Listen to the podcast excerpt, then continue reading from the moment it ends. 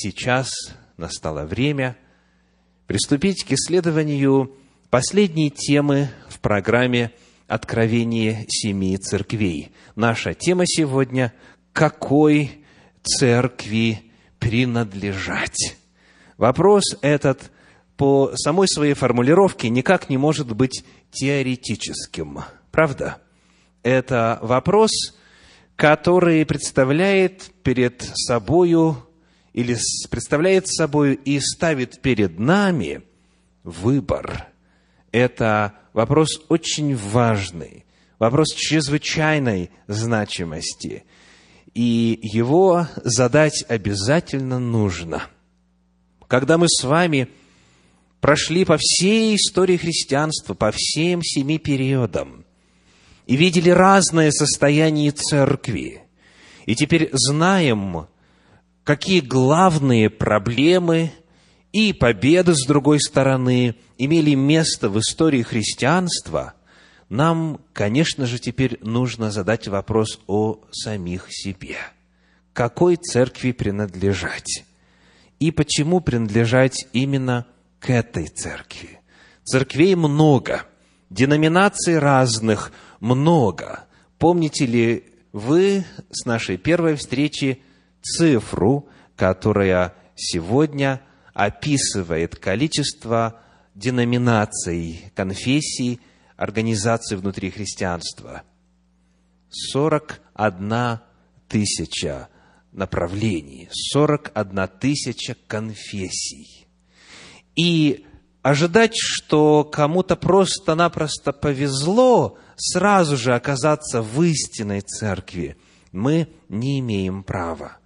Господь для того-то и раскрыл нам панораму того, что происходило в истории христианства, для того, чтобы мы могли выбор свой сделать осознанный, чтобы мы выбор могли сделать прямо на основании исследования и грамотно. И я надеюсь, для тех, кто был с нами на протяжении предыдущих девяти вечеров – вопрос этот решить сегодня будет легче. Какой церкви принадлежать?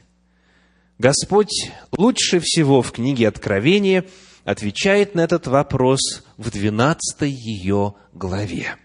Книга Откровения, 12 глава, 17 стихов в ней. Мы будем читать эти стихи по мере исследования – по мере продвижения по вести 12 главы.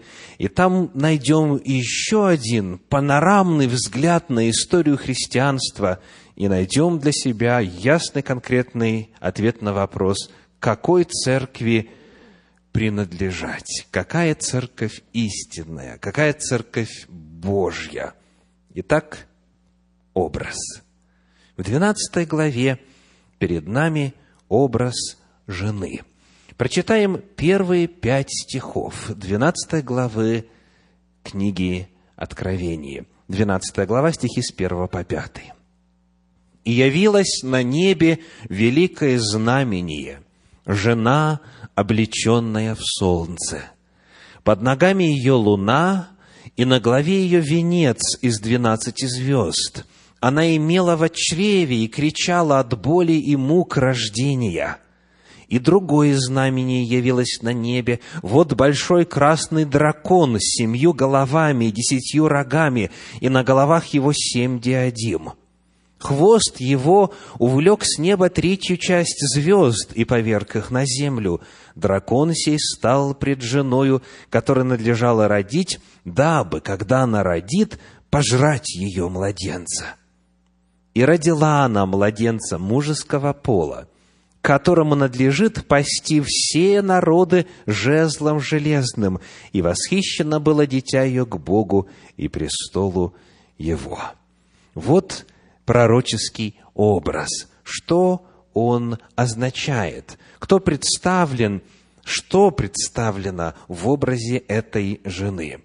Метод, которым мы пользуемся, строго библейский. Нам нужно найти в Священном Писании, где еще в описании единого пророческого образа есть и солнце, и луна, и двенадцать звезд? Ответ в 37 главе книги «Бытие». Бытие, 37 глава, стихи с 9 по 11. 37 глава, с 9 по 11. «И видел он еще другой сон, и рассказал его братьям своим, говоря, «Вот я видел еще сон, вот солнце и луна, и одиннадцать звезд поклоняются мне». И он рассказал отцу своему и братьям своим, и побронил его отец его, и сказал ему, что это за сон, который ты видел? Неужели я и твоя мать и твои братья придем поклониться тебе до земли? Братья его досадовали на него, а отец его заметил это слово. Итак, почему Иосиф увидел одиннадцать звезд? Потому что он двенадцатая – и, соответственно, 12 звезд – это 12 колен Израиля. И в данном случае, когда отец слышит сон, он говорит «Я и твоя мать». Этот образ – солнце, луна и 12 звезд – в Священном Писании означают семью Израиля. Это народ Божий. И дальше, когда мы обращаем внимание на то, что в книге Откровений в 12 главе именно жена – описано, мы находим, что и это также полностью соответствует пророческим образом Библии. В книге пророка Исаии в 54 главе 5 стих, одно из множества мест. Исаия 54, 5. «Ибо Твой Творец есть супруг Твой, Господь Саваоф, имя Его, и Искупитель Твой, Святый Израилев, Богом всей земли назовется Он». Библия, рисуя взаимоотношения между Богом и Израилем, говорит о том, что Бог есть супруг, а Израиль – это жена. Итак, жена, которая описывается с такими символами, как солнце, луна и двенадцать звезд, это Израиль, Израиль Божий. Кто такой младенец? Мы читаем повторение этих же самых слов о том, что это тот младенец, который будет пасти все народы жезлом железным в 19 главе книги Откровения в стихах с 11 по 16. Откровение 19 глава, стихи с 11 по 16.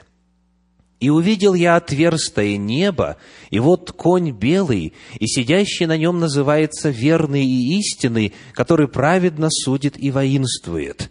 Очи у него, как пламень огненный, и на голове его много диадим. Он имел имя написанное, которого никто не знал, кроме его самого. Он был облечен в одежду, обогренную кровью, имя ему — Слово Божие, и воинство небесное следовали за ним на конях белых, облеченный весон белый и чистый. Из уст его исходит острый меч, чтобы поражать им народы. Он пасет их жезлом железным. Он топчет точила вина ярости и гнева Бога Вседержителя. На одежде и на бедре его написано имя «Царь царей и Господь господствующих». Это кто? Это Иисус Христос. Итак, младенец должен родиться в Израиле, в народе Божьем. Должен появиться тот, кто будет пасти все народы жезлом железным. Кто такой дракон? Это картина объясняется чуть дальше, в 9 стихе 12 главы книги Откровения, где сказано, Откровение 12.9, «И низвержен был великий дракон, древний змей, называемый дьяволом и сатаною, обольщающий всю вселенную, низвержен на землю, и ангелы его низвержены с ним». Дракон, соответственно, это дьявол и сатана. Обобщим. В Израиле, в народе Божьем – должен родиться Иисус Христос, должен родиться обетованный Мессия. И дьявол заранее приготовился для того, чтобы его уничтожить, для того, чтобы истребить Спасителя. Вот это вводная сцена 12 главы книги Откровения. Чем заканчивается служение Иисуса Христа, согласно пятому стиху? Он был, сказано, вознесен восхищен к Богу и престолу Его. Иисус Христос совершает свою миссию, осуществляет то, ради чего пришел, и возвращается назад к Отцу. Таким образом, дьяволу не удалось помешать осуществлению Божьего плана спасения. И вот теперь нам очень важно с вами уразуметь, что произошло с женой во время первого века. Что произошло с женой во время служения Иисуса Христа на земле? Что произошло с ней после этого служения, после смерти и воскресения Господа и вознесения Его к Небесному Отцу? Прочитаем в начале пророчества.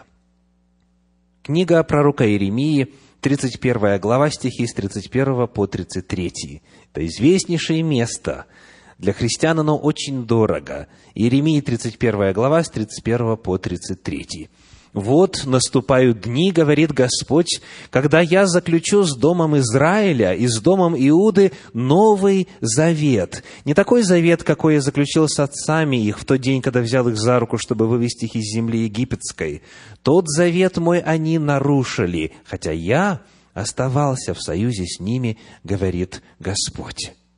Но вот завет, который я заключу с Домом Израилевым после тех дней, говорит Господь, вложу закон мой во внутренность их, и на сердцах их напишу его, и буду им Богом, а они будут моим народом. Вот предсказание о Новом Завете. Это единственное место, где в пророческих писаниях используется фраза «Новый Завет». Это предсказание о том, чего ждали на протяжении многих-многих столетий. Ну и теперь несколько вопросов. С кем Бог обещал заключить Новый Завет?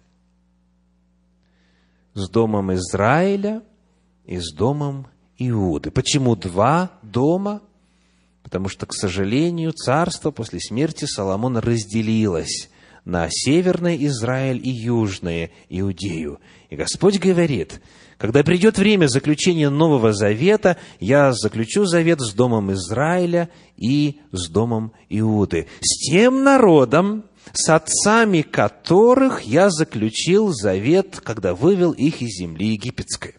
Первое, что нам важно разуметь, это то, что Новый Завет обещан не для какого-то иного народа или иных народов. Он обещан Господом для тех, с кем был заключен завет на горе Синай. Новый завет для дома Израиля и дома Иуды. И чтобы ни у кого не возникло мыслей по-иному, далее в стихах с 35 по 37 пророк продолжает возвещать Божьи слова. Читаем 31 глава Иеремии, стихи с 35 по 37.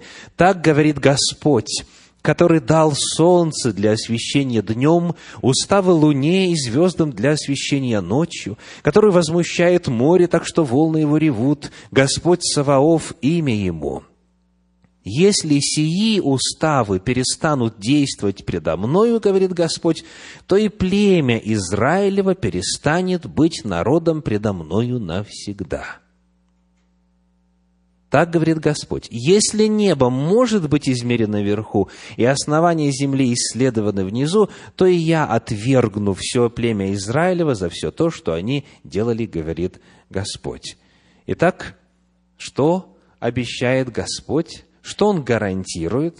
Он гарантирует неизменность статуса Израиля в его планах. Именно в контексте Нового Завета Господь говорит, если уставы неба и земли перестанут действовать, то тогда только можно будет задуматься или допустить себе мысль, что статус Израиля поменяется. Принимаете ли вы Слово Божье, как оно написано? В рамках Нового Завета статус Израиля не меняется. Напротив, Господь говорит, что останется Он народом моим навсегда. Теперь пришло время исполниться этому пророчеству. Пришел первый век нашей эры, когда все пророчества о Спасителе, об Избавителе должны были стать реальностью. И вот когда это уже состоялось, когда Новый Завет был заключен, в послании к евреям мы читаем описание об этом так. Седьмая глава, 22 стих. Послание к евреям, седьмая глава, стих 22. «То лучшего завета поручителем соделался Иисус» И так описывается лучший завет, Новый Завет. Далее стихи 7 по 10 в 8 главе послания к евреям. Евреям 8 глава, стихи 7 по 10.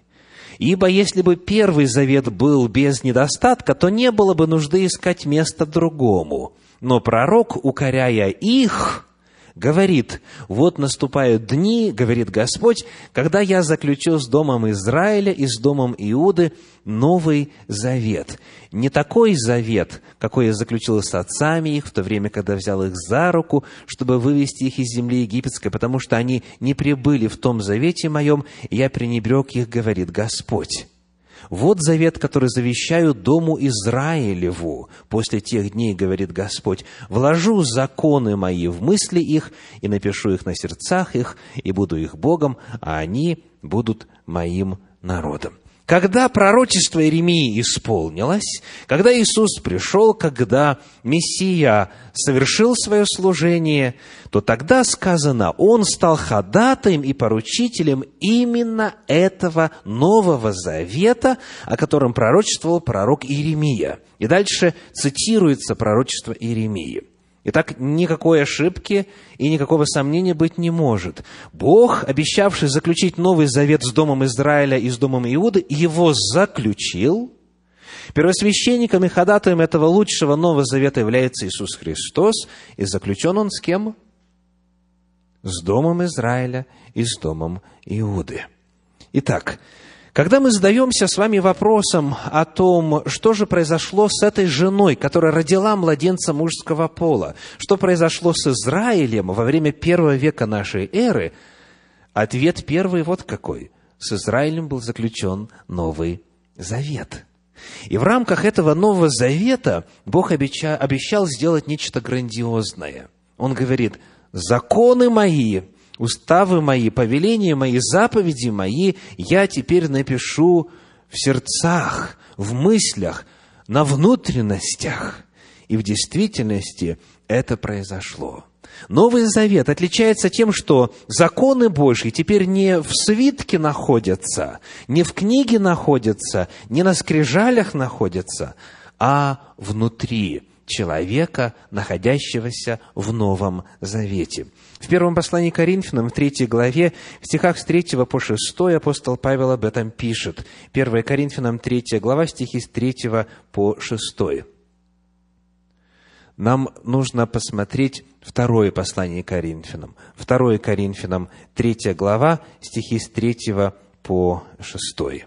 Второе Коринфянам, 3 глава, стихи с 3 по 6. «Вы показываете собою, что вы письмо Христово через служение наше, написанное не чернилами, но Духом Бога Живого, не на скрижалях каменных, но на плотяных скрижалях сердца». Пока сделаем паузу в чтении. Итак, есть скрижали каменные – заповеди там начертаны были непосредственно самим Богом, и теперь Господь говорит, не на каменных скрижалях, а на плотяных скрижалях сердца Дух Святой теперь записывает Божьи заповеди. И далее читаем четвертый стих. «Такую уверенность мы имеем в Боге через Христа».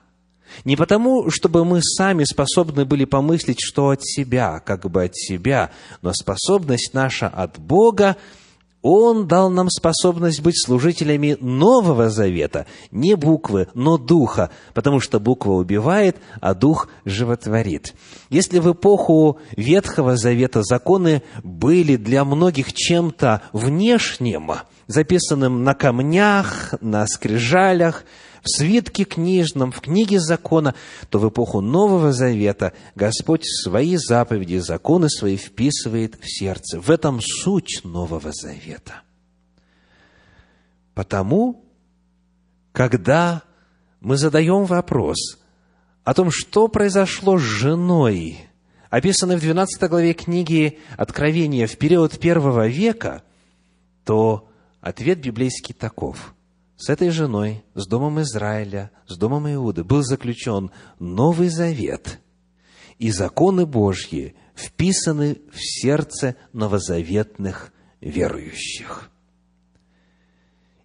Но тогда появляется вопрос, а как же быть с устоявшимся мнением о том, что Новый Завет на самом деле для язычников? Как же быть с распространенной идеей о том, что Ветхий Завет для евреев, а Новый Завет для неевреев, для язычников?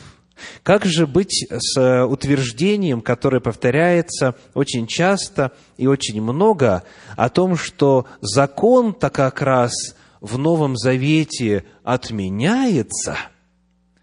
Как же быть с утверждением о том, что поскольку Израиль своего Мессию не принял, Бог заключил Новый Завет не с Израилем, а с язычниками?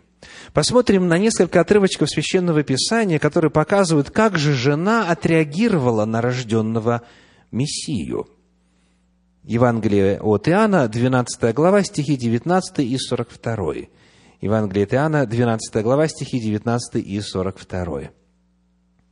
Фарисеи же говорили между собою, «Видите ли, что не успеваете ничего? Весь мир идет за ним». Фарисеи были оппонентами Иисуса, не принимали Его, выискивали в Нем вину, старались поймать Его на слове, а весь мир, по их же признанию, шел за Иисусом. В Евангелиях неоднократно говорится, что весь народ и из этой окрестности, и из этой местности шел за ним, почитая его за пророка, почитая его за Мессию, желая воцарить его, провозглашая «Се сын Давидов, царь Израилев». Народ в подавляющем своем большинстве принял в Иисусе Мессию, принял в Иисусе помазанника. Сказано, весь мир идет за ним.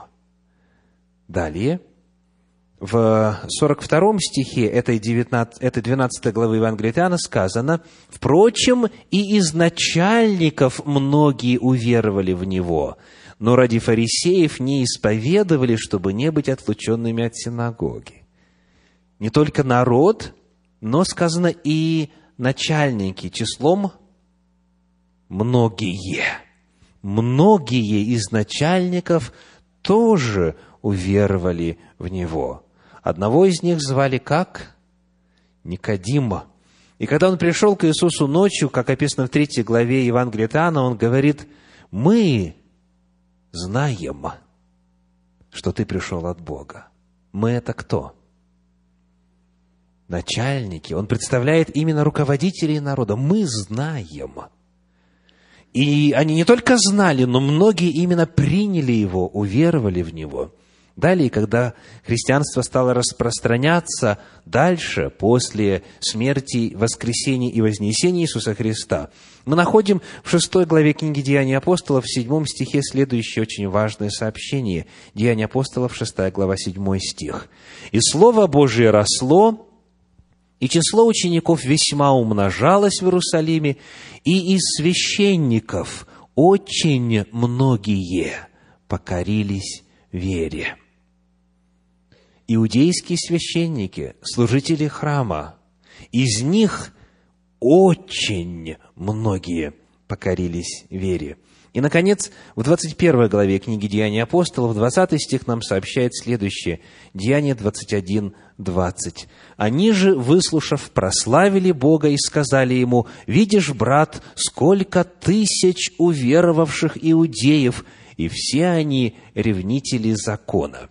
Давайте разберем эту фразу – Разговор идет между апостолом Павлом и руководителями Иерусалимской церкви и христианской церкви в целом. Апостол Павел находится с визитом в Иерусалиме и общается с главными руководящими, ведущими апостолами. И они сообщают, во-первых, что много тысяч уверовавших иудеев. Что будет означать фраза «уверовавших»? Уверовавших в кого или во что? Принявших Иисуса в качестве Христа, в качестве Мессии, в качестве помазанника. Итак, только лишь в Иерусалиме, именно там, в столице, сказано, было много тысяч уверовавших в Иисуса иудеев. В подлиннике вот эта фраза, которая у нас переведена как «сколько тысяч», звучит как «мириадос», «мириады». И в некоторых переводах подается как «десятков тысяч», «сколько десятков тысяч», в некоторых как «несчетное множество». Теперь еще один момент. Как жили эти христиане – сказано, все они были ревнителями закона. То есть заключение Нового Завета, вера в Иисуса Христа как в обетованного Мессию, она не означала ни по пророчеству, ни по образу жизни этих первых христиан, не означала прекращение действия Божьих заповедей. Они соблюдали заповеди Божьи – и веру в Иисуса. Вот такой была первоапостольская христианская церковь. Когда мы знакомимся с тем, что Священное Писание говорит о первых христианах, мы находим полное соответствие – предсказанному в 31 главе книги пророка Иеремии, что именно с домом Израиля и с домом Иуды должен был быть заключен Новый Завет, и он именно с ними был заключен. Израиль своего Мессию принял, за исключением определенного числа вождей, предводителей народа, которым Иисус был невыгоден, которые боялись потерять свое место, свою прибыль, свой доход, свой престиж и так далее. Когда мы читаем теперь уже об описании первохристианских общин, мы находим, например, послании Иакова, в первой главе, в первом стихе, такое интересное обращение. Иакова 1.1. Иаков, раб Бога и Господа Иисуса Христа, двенадцати коленам, находящимся в рассеянии, радоваться – очень интересное начало. Кто пишет? Иудей или христианин? Пишет иудей, который является христианином. Он раб Бога и Господа Иисуса Христа. Хорошо, к кому он обращается? К иудеям или к христианам? Он говорит, двенадцати коленам, находящимся в рассеянии. Но вопрос, что же может христианский руководитель писать двенадцати коленам Израиля? Это письмо написано христианам или нет? Обязательно христианам по всему тексту постоянно идут призывы веровать в Господа, служить Ему и так далее, в Господа Иисуса Христа. Но обращение к христианам идет с использованием иудейской терминологии – двенадцати коленам, находящимся в рассении. Подобная фраза есть в первом послании апостола Петра, в первой главе, в первых двух стихах. 1 Петра, первая глава, стихи 1 и 2. Петр, апостол Иисуса Христа, пришельцам, рассеянным в Понте, Галатии, Каппадокии, Асии, Вифинии, избранным по предвидению Бога Отца, при освящении от Духа, к послушанию и окроплению кровью Иисуса Христа. Благодать вам и мир да умножится.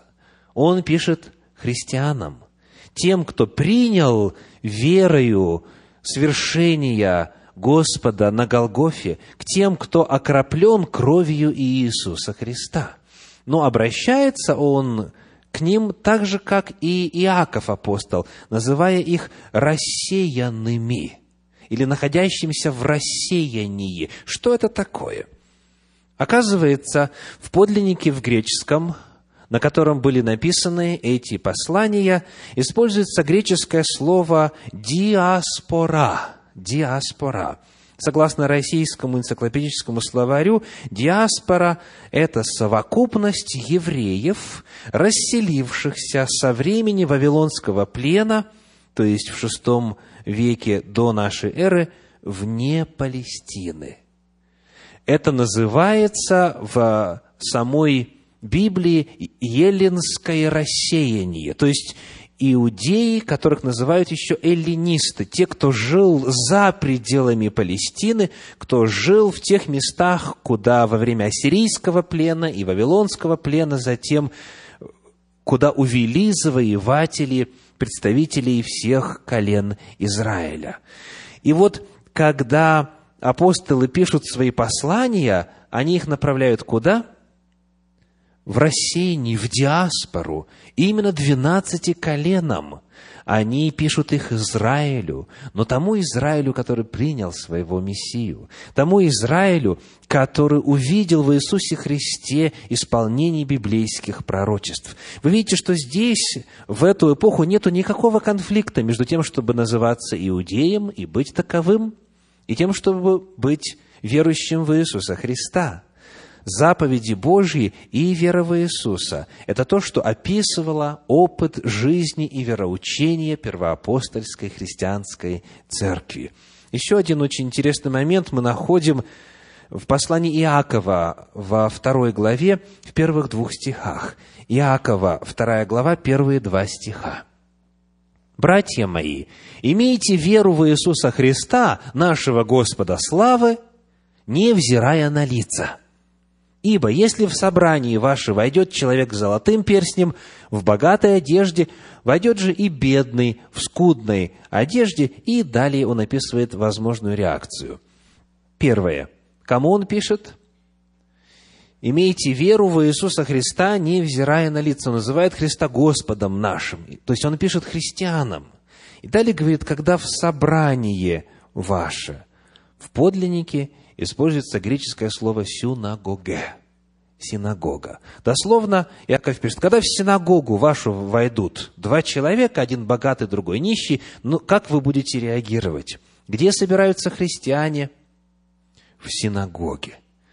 Когда мы смотрим на то, что происходило с этой женой, с Израилем Божьим в первом веке нашей эры, мы находим, что Новый Завет был заключен. Он был заключен с тем же самым народом, что закон Божий был вписан в сердце, что христиане были ревнителями закона, что собирались они и места собраний своих назывались синагога, что они соблюдали и заповеди Божии, и веру в Иисуса. То есть, иными словами, образ жизни их не изменился – исполнились лишь чаяния, чаяния, ожидания Спасителя. И теперь то, о чем можно было мечтать, стало реальностью. Вот какой была первоапостольская церковь. Посмотрим теперь на некоторые свидетельства истории. В статье, написанной для издания «Континент» в 1998 году, священник Александр Мень пишет, евреи и христиане продолжали жить замкнутыми небольшими общинами, читали Библию на иврите, а не на греческом, как в первых общинах христиан из язычников. В этих общинах соблюдалась суббота, они сохранили первоначальное название христиан Ноцрим, то есть назаряне в память об Иисусе из Назарета, Егошуа Ганоцри, называли их и эвианитами, бедняками. У них, у этих общин были свои епископы, свои храмы, когда после восстания Бар-Кохбы евреи стали возвращаться в Иудею, это, соответственно, второй век нашей эры, в Назарете вновь поселились родственники брата Господня Иакова, близкие к Христу люди. Там они жили, у них были свои дома, были построены небольшие храмы. В середине второго века Иустин Мученик писал, что он знает, а жил он в Палестине, знает таких людей, которые соблюдают закон и живут по-христиански. Это были именно ревнители закона. Это были те, кто соблюдал заповеди Божии и веру в Иисуса. Вот такой была первоапостольская церковь. Теперь, естественным образом появляется вопрос, а как же быть всем тем язычникам, множеству языческих народов, которые не могли сказать «Отец наш Авраам», которые не были причастны к пророчествам, где предсказывалось пришествие Мессии. Как спасаться язычникам, если Новый Завет не для них – если Новый Завет для дома Израиля и дома Иуды, если первыми христианами в действительности были иудеи. Вот как Священное Писание отвечает на этот вопрос, первую очередь, устами Иисуса Христа. В Евангелии от Иоаннов, в 4 главе, в 22 стихе, Иоанна 4, 22, есть очень важная фраза. «Вы не знаете, чему кланяетесь». Помните, кому говорит Иисус эти слова? Самарянке.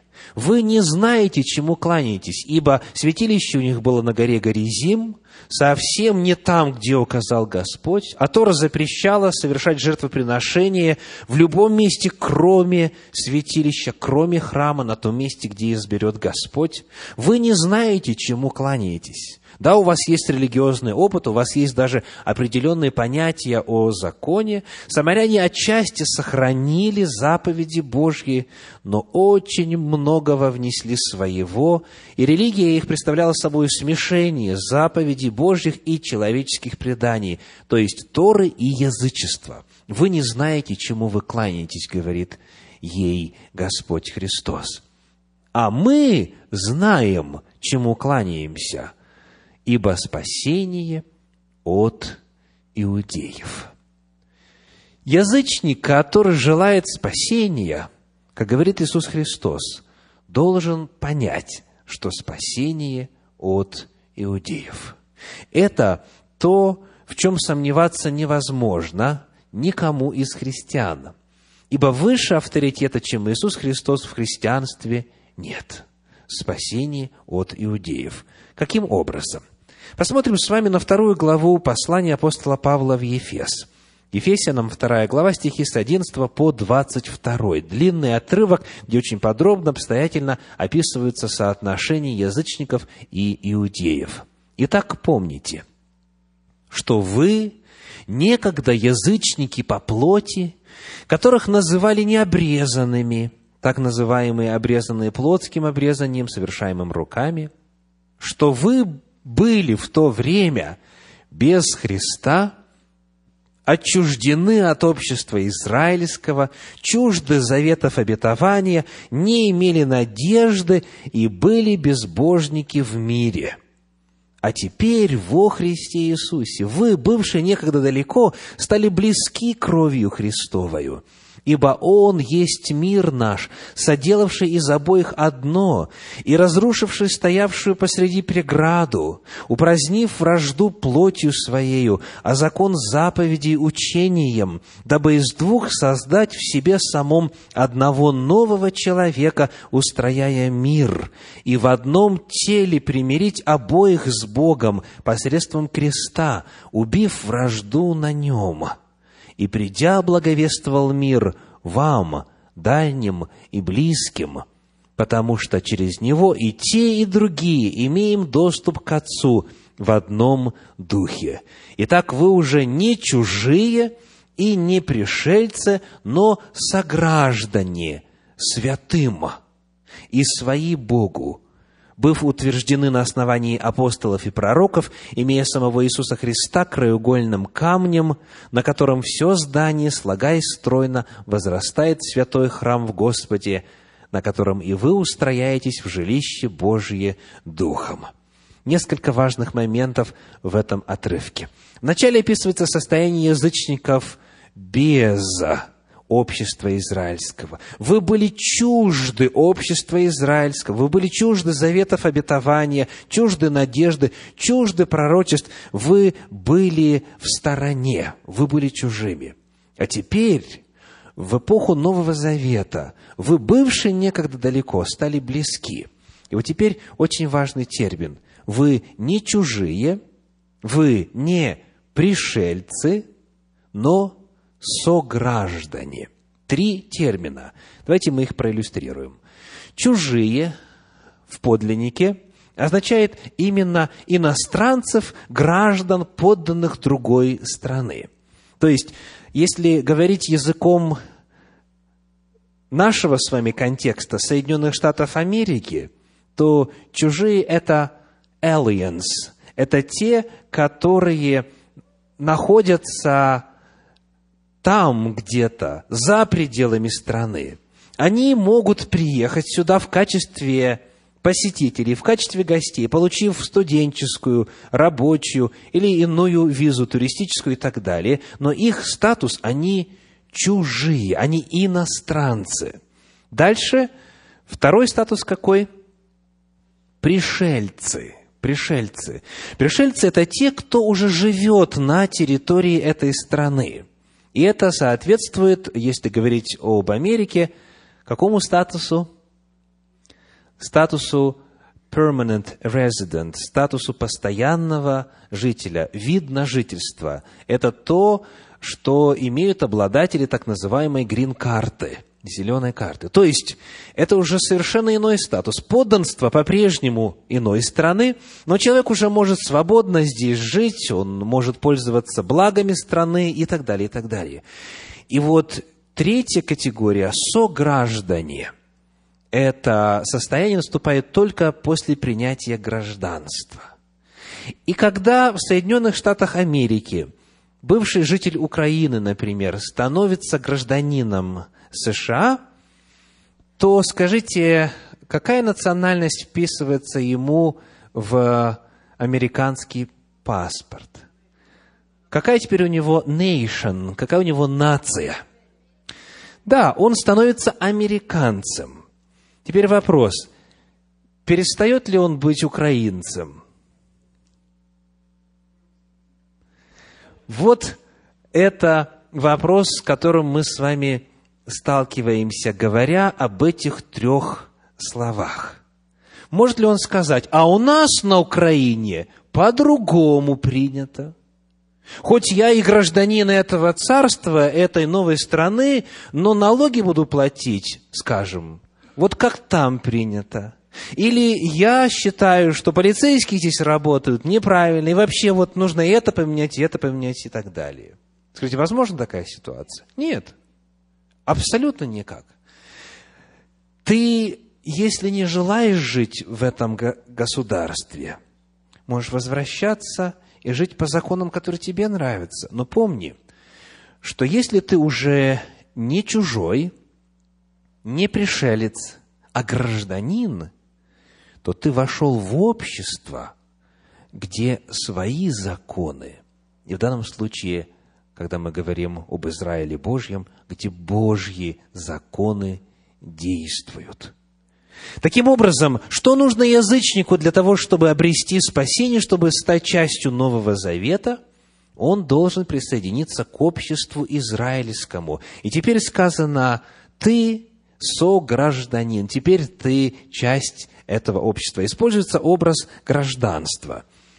По ходу скажу, что, к великому сожалению, в 15 стихе 2 главы послания в Ефес в русском синодальном переводе фраза предлагается крайне неудачно, где сказано, что он устранил закон заповедей учением, категорически уводящие в сторону избивающий с пути перевод. Как Иисус Христос может устранить закон заповеди учением, то есть своим учением, если в своем учении Он предостерегает в пятой главе Евангелия от Матфея, в 17 стихе, говоря, «Не думайте, что я пришел нарушить закон или пророков». Не думайте, что я пришел устранить, разрушить, прекратить действие закона или пророков. В своем учении Иисус никогда не восставал против заповедей Господних. И, к сожалению, вот те места, где Он говорит, вы слышали, а я говорю вам, которые часто истолковываются как отмена закона, и, к сожалению, так и понимается часто при более тщательном исследовании, отнюдь не являются таким. Потому что это все часть той же самой Нагорной проповеди, которая записана в пятой главе Евангелия от Матфея, которую Иисус предварил словами «Не думайте, что я пришел нарушить, отменить закон или пророки». И дальше он говорит, кто нарушит даже самую маленькую заповедь из закона, тот малейшим наречется в Царстве Небесном. И термин «малейший» представляет собою вполне конкретную цифру. Какую? Пять, четыре, три, два, один, ноль. Какая самая маленькая цифра? Ноль, не один, не один. Речь идет о том, что нарушителей закона в Царстве Божьем не будет. Господь Иисус учил тому, что закон свят – он сам соблюдал, он других учил соблюдению закона. Когда к нему подошел юноша и сказал, что мне делать, чтобы наследовать жизнь вечную, юноша услышал следующий ответ из уст Спасителя. Соблюди заповеди. Соблюди заповеди. Раз уже человек был в завете с Господом, раз уже он был частью Божьего народа, что остальное, что еще ему нужно было делать? Соблюдать заповеди Божие. Таким образом, вот в этом 15 стихе 2 главы послания в Ефес, где в синодальном переводе сказано, что Иисус устранил закон заповедей учением, к сожалению, повторюсь, неверно передается мысль. В подлиннике фраза звучит так. Тон номон, закон заповедей, и дальше, то есть есть закон номос, антолойс заповеди и еще одно слово «догмасин». Дословно «закон заповедей в догмах». Закон заповедей в предписаниях. И при исследовании использования слова «догмасин» – «догма» мы с легкостью видим в Священном Писании, что это решения человеческие на основании Божьих законов. Иисус Христос пришел устранить те наслоения, которые появились за многие столетия в израильском народе. Он пришел восстановить чистый смысл закона Божия. Он пришел возвеличить и прославить закон. Цитата из книги пророка Исаии. Он пришел устранить закон заповедей вот в этих предписаниях, в этих догматах, которые не были частью Библии. Потому что дальше сказано, он устранил и разрушил стену, которая стояла, разрушил преграду. И слово «преграда» в подлиннике очень показательно и довольно понятно. Это ссылка на то, как был устроен двор храма в Иерусалиме. Когда мы читаем описание состояния двора храма в первом веке нашей эры, то мы находим, что там был двор язычников – затем двор женщин иудейских, затем двор израильтян, двор мужчин израильских, а потом только внутренний двор, тот двор, где, собственно, находился жертвенник. Есть ли подобное разделение в законе Божьем? Нет, вообще нет. И на этой вот стене, которая преграждала путь язычнику, чтобы принести жертву Господу, чтобы поклониться Господу и так далее, была надпись на трех языках, как рассказывает нам историк Иосиф Флавий, на еврейском, на греческом и на латинском языке, что язычник под страхом смерти не должен приближаться и переходить за эту преграду. И если кто придет, то пусть пеняет на себя – вот именно это произошло с апостолом Павлом, когда его увидели с человеком, о котором подумали, что тот язычник. И когда поднялся такой страшный шум, что обвинили апостола в том, что он язычников ввел вот за пределы этого барьера, этой преграды, и готовы были на месте уничтожить апостола и прочих с ним. Так вот, Господь Иисус пришел и устранил эту преграду. Это искусственное разделение между язычниками и иудеями, когда с точки зрения иудаизма язычники считались собаками, недостойными вечной жизни, созданными для того, чтобы э, огонь ада поддерживать и так далее, и так далее. Ничего этого в Слове Божьем нет, ничего этого в Торе нет. Господь, наоборот, поставил свой народ, чтобы он был священником. Сказано в 19 главе книги Исход, «Ты будешь священником, царством священников для всех народов земли». К великому сожалению, когда пришел Иисус Христос, то многое уже было не так.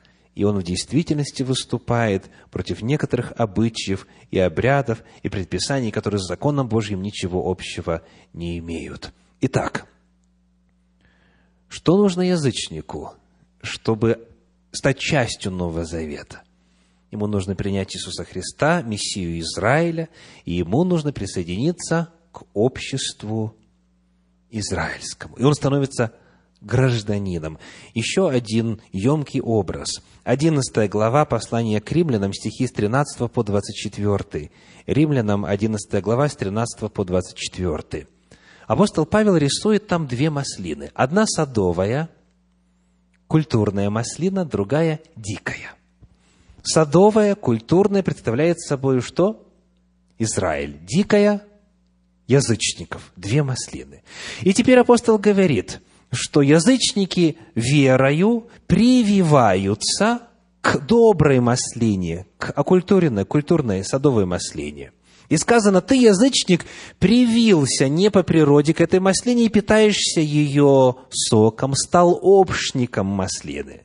Теперь вопрос, кем становится язычник, когда он прививается к Израилю? Он становится частью Израиля, он становится израильтянином, он становится частью народа Божия. Обратите внимание – Господь не создает третье дерево. Он не говорит, вот Израиль, вот язычники, а вот церковь.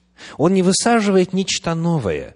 Он из язычников прививает к Израилю. И в начале этой 11 главы послание к римлянам сказано, «Итак, неужели отверг Бог народ свой?» Помните ли вы ответ? Никак. Мы геной то. Ни в коем случае. Упаси Господь. Таким образом, отвечая на вопрос о том, что же произошло с этой женой в первом веке нашей эры, мы находим, что она стала расти, умножаться, увеличиваться за счет того, что язычники теперь стали присоединяться к закону Господню, к Спасителю Израиля, к Мессии Израиля. В общество Израиля стали приходить и другие люди, представители иных народов. И, входя, они становились частью народа Божия. Вот как этот процесс и и природу жены 12 главы книги Откровения описывает Майкл Уилкок в своем комментарии на Откровение Иоанна Богослова на 121 странице. Солнце, луна и звезды символизируют всю семью Израиля. Более того, она, Израиль, продолжает существовать даже после вознесения Христа. Весь период истории церкви между первым и вторым пришествиями Христа. Она, фактически, эта жена, есть церковь. Ветхий Израиль, отцы, от которых Христос по плоти, и новый Израиль. Это пишет протестантский богослов, верный тексту. Израиль, 12 главы книги Откровения, вот эта жена, это народ Божий до рождения Спасителя – и образ не меняется. Это все та же самая жена, тот же самый образ, тот же самый Израиль. Это и церковь, принявшая Иисуса Христа. Не одно вместо другого, не две жены, одна жена. Об этом же пишет и православный исследователь архимандрит Януарий в своих беседах на Апокалипсис. Он пишет, «Жена – символ народа Божия в его единстве – Ветхого и Нового Заветов. Это лучше всего подходит к тексту. При этом Иоанн видит в жене истинный Израиль, как постоянно преследуемый народ Божий. Совершенно понятно из этого толкования, что из народа Божья происходит и Мессия, и Церковь, как тот же народ Божий. Очень ясно сказано, в полном соответствии с тем, что утверждает Священное Писание.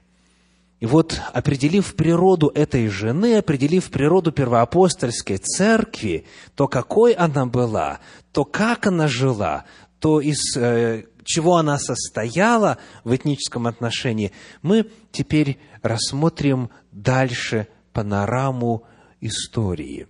В 12 главе книги Откровения стихи с 10 по 12. 12 глава с 10 по 12. «И услышал я громкий голос, говорящий на небе, «Ныне настало спасение, и сила, и царство Бога нашего, и власть Христа Его, потому что низвержен клеветник братьев наших, клеветавший на них пред Богом нашим день и ночь». Они победили его, кровью Агнца и словом свидетельства своего, и не возлюбили души своей даже до смерти. Итак, веселитесь небеса и обитающие на них, горе живущим на земле и на море, потому что к вам сошел дьявол в сильной ярости, зная, что немного ему остается времени. Ныне настало спасение, когда когда кровь Агнца Божия пролилась.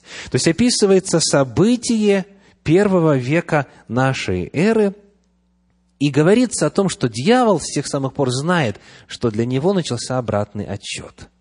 Что же происходило сразу после этого, после смерти Агнца Божия Иисуса Христа? Читаем 13 стих. 12 глава, 13 стих.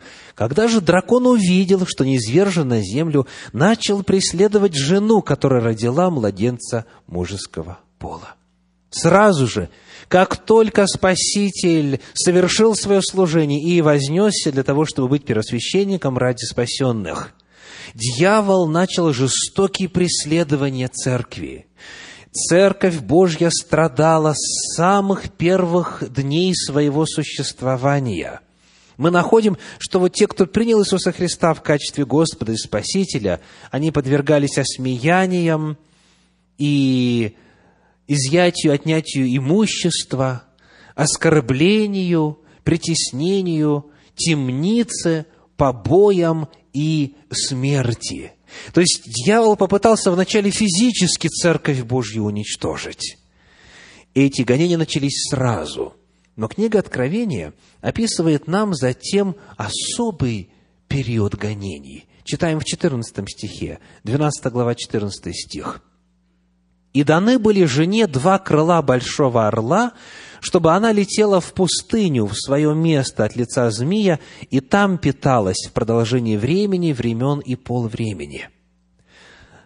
Гонения сразу же начались, как только победа была одержана, когда он это увидел и осознал. Но далее был особый период гонений, преследований. И называется он так – времени, времен и полвремени, чтобы она в продолжение времени и времен и полвремени находилась в пустыне, в изгнании, в преследовании. Что же означает эта фраза? Мы находим ее ранее в Слове Божьем, в 25 стихе 7 главы книги Даниила. Даниила, 7 глава, 25 стих.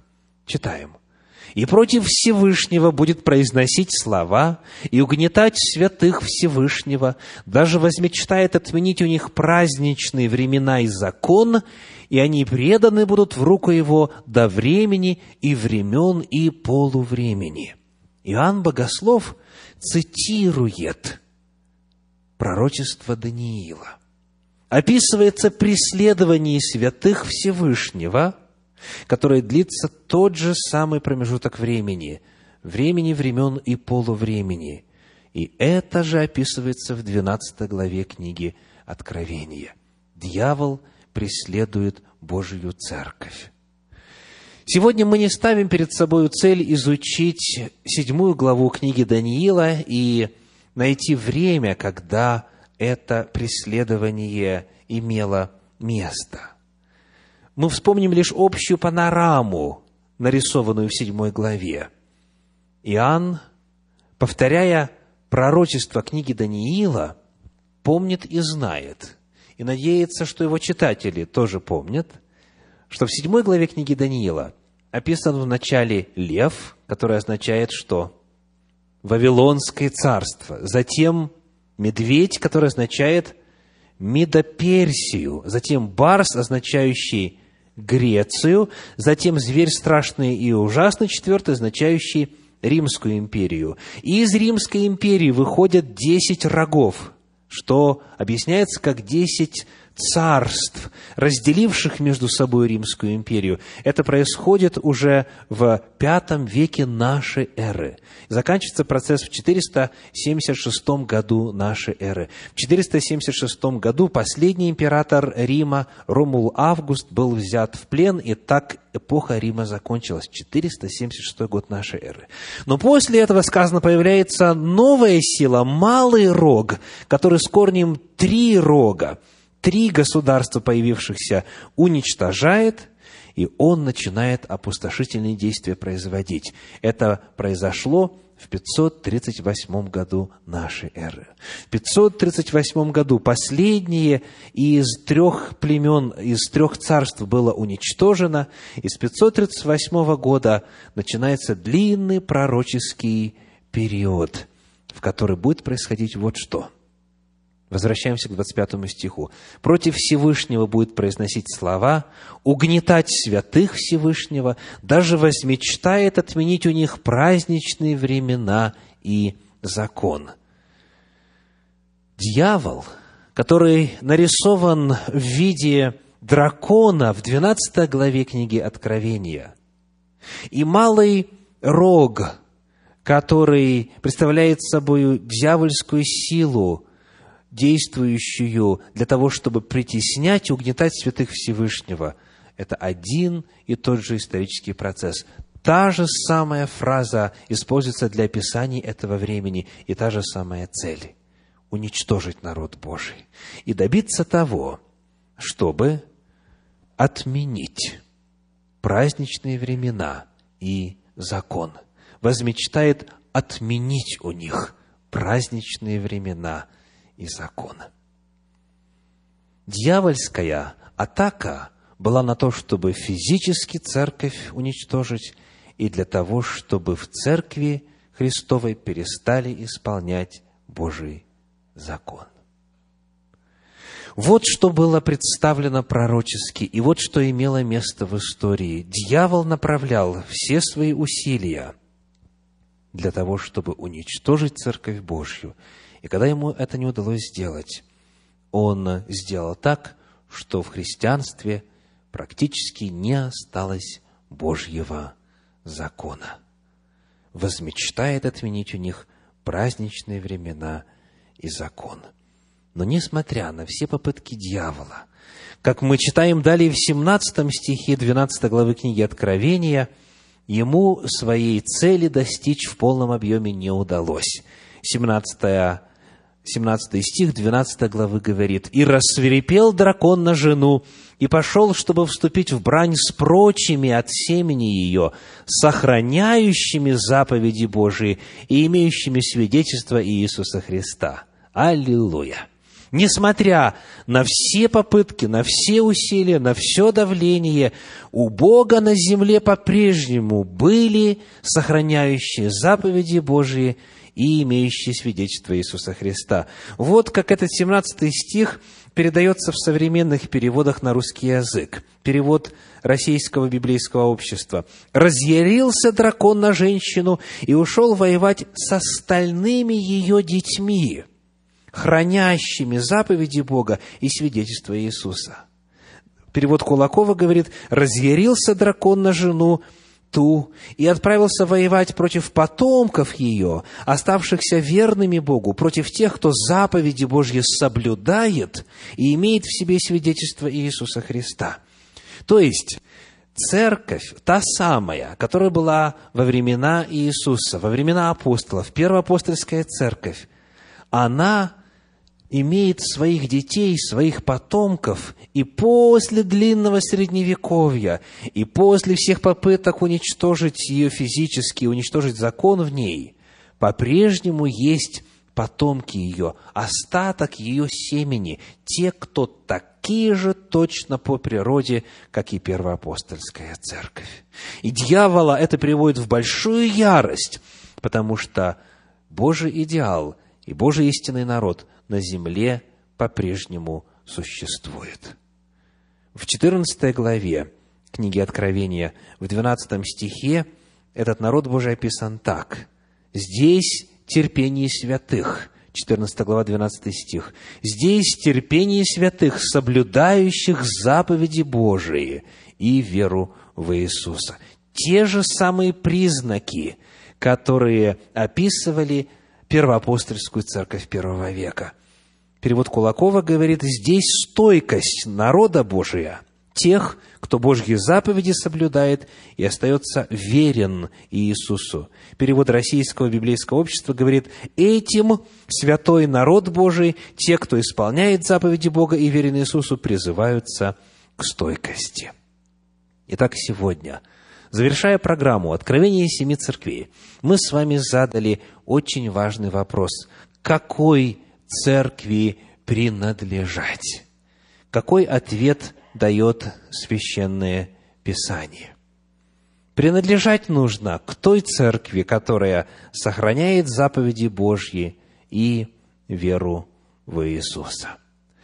Церковь, которой вы принадлежите, должна соответствовать этим признакам. Церковь может быть названа Христовой – апостольской только лишь в том случае, если она учит неизменности закона Божья, если она учит тому, что в Новом Завете закон Божий не устраняется, а наоборот, в сердце, внутренности, в мысли вписывается. Церковь может считаться истиной только тогда, когда она учит соблюдению законов Божьих и вере в Иисуса.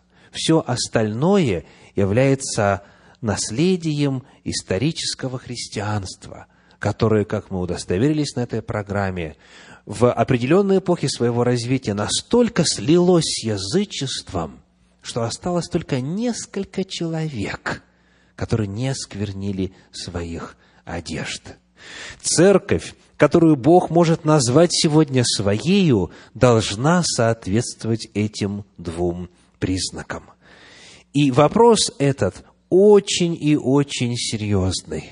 В церкви могут быть добрые люди, хорошие программы для детей и молодежи, могут быть программы социальной помощи, может быть хорошая техника и хорошо отлажен механизм богослужений, хорошо проходит прославление и так далее, и так далее. Но если в ней нету заповедей Божьих и веры в Иисуса, значит, это не Божья церковь. Это не означает, что люди, которые находятся в ней, обязательно являются злостными грешниками. Мы уже отмечали на этой программе, что многие продолжают нарушать законы Божьи, не зная, по неведению. И наша задача ни в коем случае не заключается в том, чтобы кого-то обвинить или кого-то назвать погибшим – Наша задача заключается в том, чтобы возвысить критерии истинной Божьей Церкви, которые Господь сам указал. Заповеди Божьи и вера в Иисуса. И Господь предостерегает именно в конце истории Земли. Как описано во втором послании Фессалоникийцам, во второй главе в стихах 7 по 14, но очень насущным будет следующий вопрос. 2 Фессалоникийцам, 2 глава, 7 по 14 ибо тайна беззакония уже в действии, только не совершится до тех пор, пока не будет взят от среды удерживающей теперь. И тогда откроется беззаконник, которого Господь Иисус убьет духом уст своих и истребит явлением пришествия своего, того, которого пришествие по действию сатаны будет со всякою силою и знамениями и чудесами ложными, и со всяким неправедным обольщением погибающих за то, что они не приняли любви истины для своего спасения. И за сие пошлет им Бог действие заблуждения, так что они будут верить лжи, да будут осуждены все, не веровавшие истине, но возлюбившие неправду.